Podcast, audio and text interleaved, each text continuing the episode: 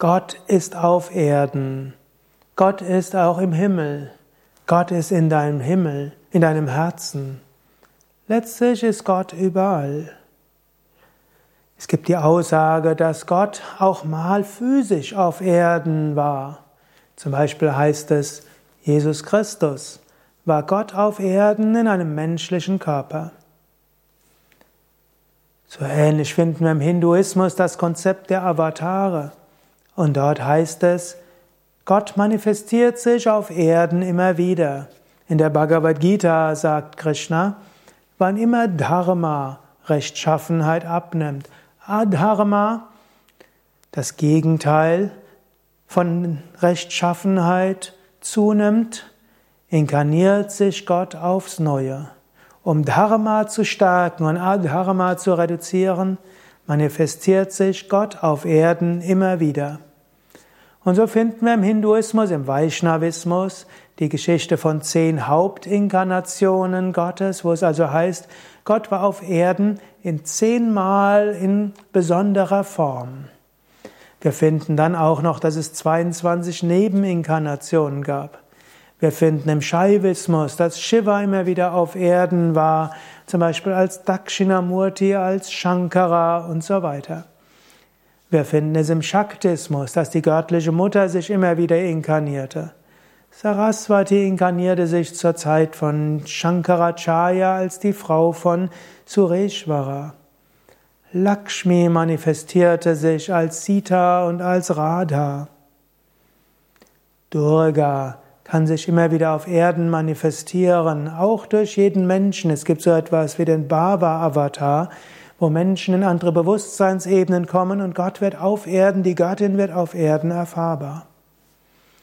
Also es gibt die Theorie, dass Gott sich konkret in menschlicher Gestalt auf Erden manifestiert hat und vielleicht auch jetzt ist.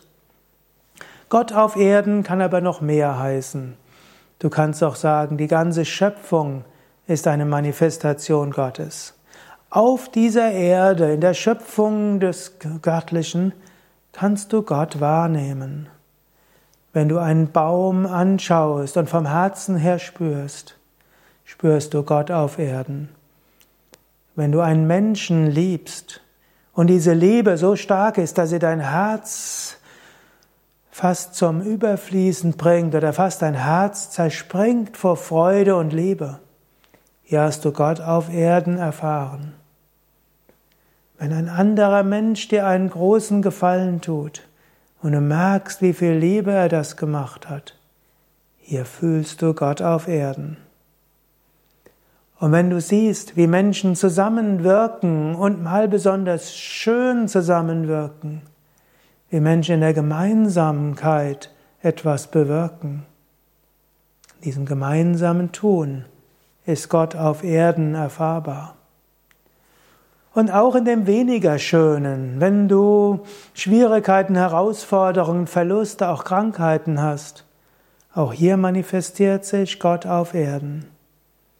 Wir können nicht alles verstehen, was hier so alles geschieht. Wir sind immer wieder in der Unwissenheit. Wir sind immer wieder am Zweifeln. Aber wir können Vertrauen haben.